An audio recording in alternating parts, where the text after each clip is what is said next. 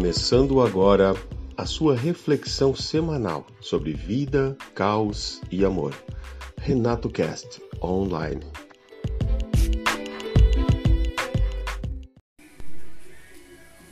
Finalizei no dia de ontem, 17 de fevereiro,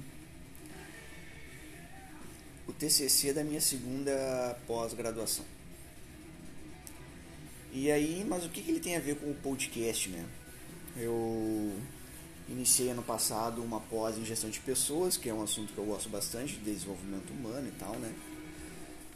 E ok, né? Já é um assunto que eu domino, já tenho prática.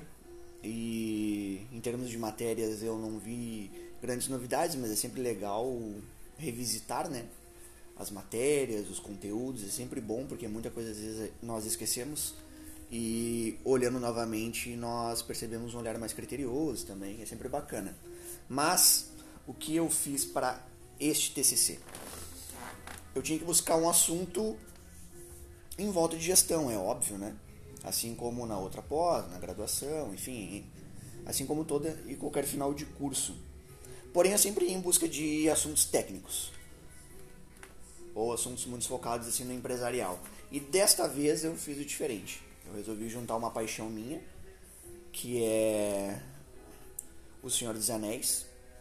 Sou um grande fã do Tolkien e, na verdade, eu não digo nem um fã, assim, é como se fosse uma religião para mim, né? Eu sou o seguidor, eu sou Tolkiano, como eu falo, né? Onde eu não quero que o mundo externo estrague a minha imaginação. Mediante isso, eu busquei esse paradoxo entre a trilogia literária o Senhor dos Anéis com a gestão de pessoas na prática. E eu demorei um tempo para colocar ele no papel porque eu fui reler os livros, fui também busquei, fui ler também a biografia do Tolkien que eu não tinha lido ainda. E eu me deparei assim com, com um mundo de fantasias, mas que é real, que nós vivemos no dia a dia. E isso que é muito interessante, sabe? Porque o Senhor dos Anéis tem aquela história fantástica, né? Que é uma briga entre o bem e o mal.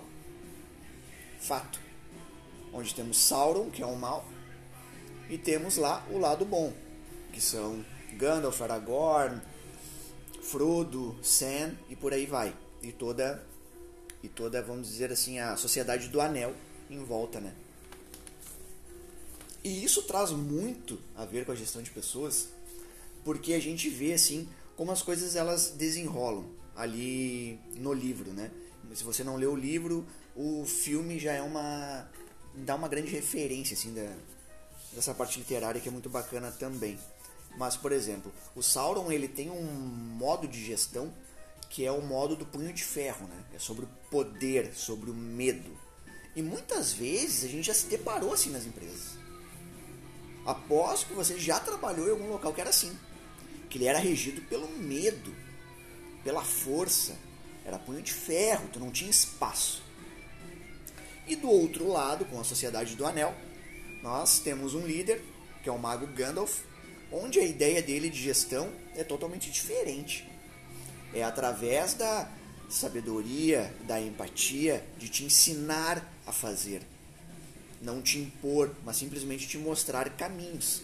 Que também são situações que nós já passamos em algumas empresas, em alguns locais de trabalho, enfim. E esse paradoxo que é bacana, porque isso tem muito a ver com a vida, tem muito a ver com o que passamos. Por exemplo, o Aragorn, que é um rei, e a linhagem dele estava chegando ao final. Quando ele voltou quando ele se deu conta, na verdade, né, não é voltou, mas se deu conta que ele deveria lutar novamente, que um grande mal estava vindo, ele retornou para esse posto de liderança sob muita desconfiança. Ele estava enfrentando um mar de desconfianças ali. Porque ninguém ia acreditar que, por ter sumido tantos anos, por estar fora tantos anos, ele seria capaz de voltar, ser rei novamente e ter uma gestão tão eficaz ao ponto do exército dele lutar por ele até o último segundo. Isso se chama uma gestão por excelência. Onde tu faz o teu colaborador ir contigo até o último minuto. Nós temos a tal meta para bater. Parece impossível, mas a galera vai até o final. Por quê? Porque tem uma gestão por excelência. Uma gestão que tem empatia, que tem humanismo, que tem compreensão, que dá liberdade de criação. Isso é muito legal. Então o Senhor dos Anéis ele acaba trazendo é, esse paradoxo muito bacana. Assim como tem a questão também do Gandalf ser um grande líder e ele consegue mostrar para Frodo que ele é capaz de dar um passo além na vida dele, que ele é capaz de conseguir virar a chave do mundinho que ele vivia e sair daquela zona de conforto. Mas não seria capaz sem uma união, sem um trabalho em equipe.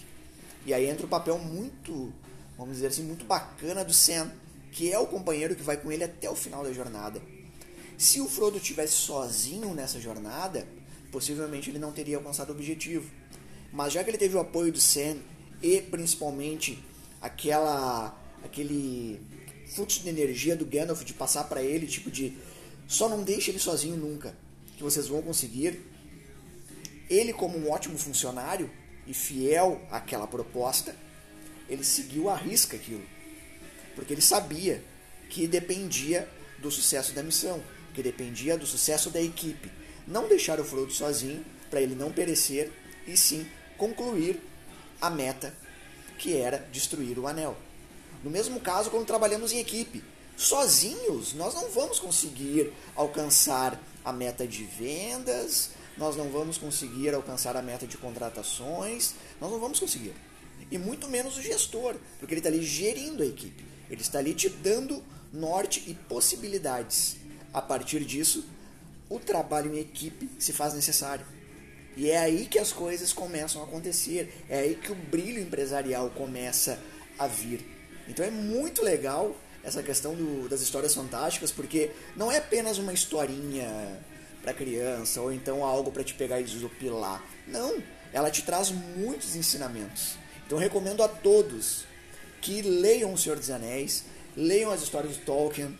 Se não assistiu a trilogia cinematográfica, por favor, assista e você vai ver muitos ensinamentos ali que você pode levar para a vida.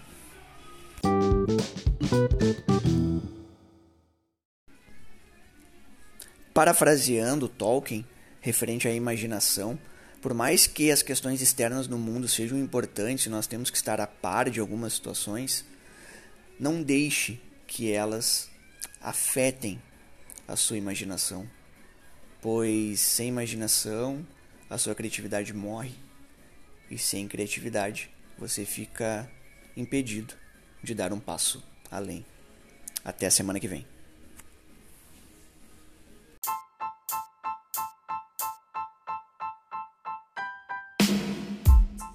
E esse foi o Renato Cast dessa semana, num oferecimento William Vargas Fotografia.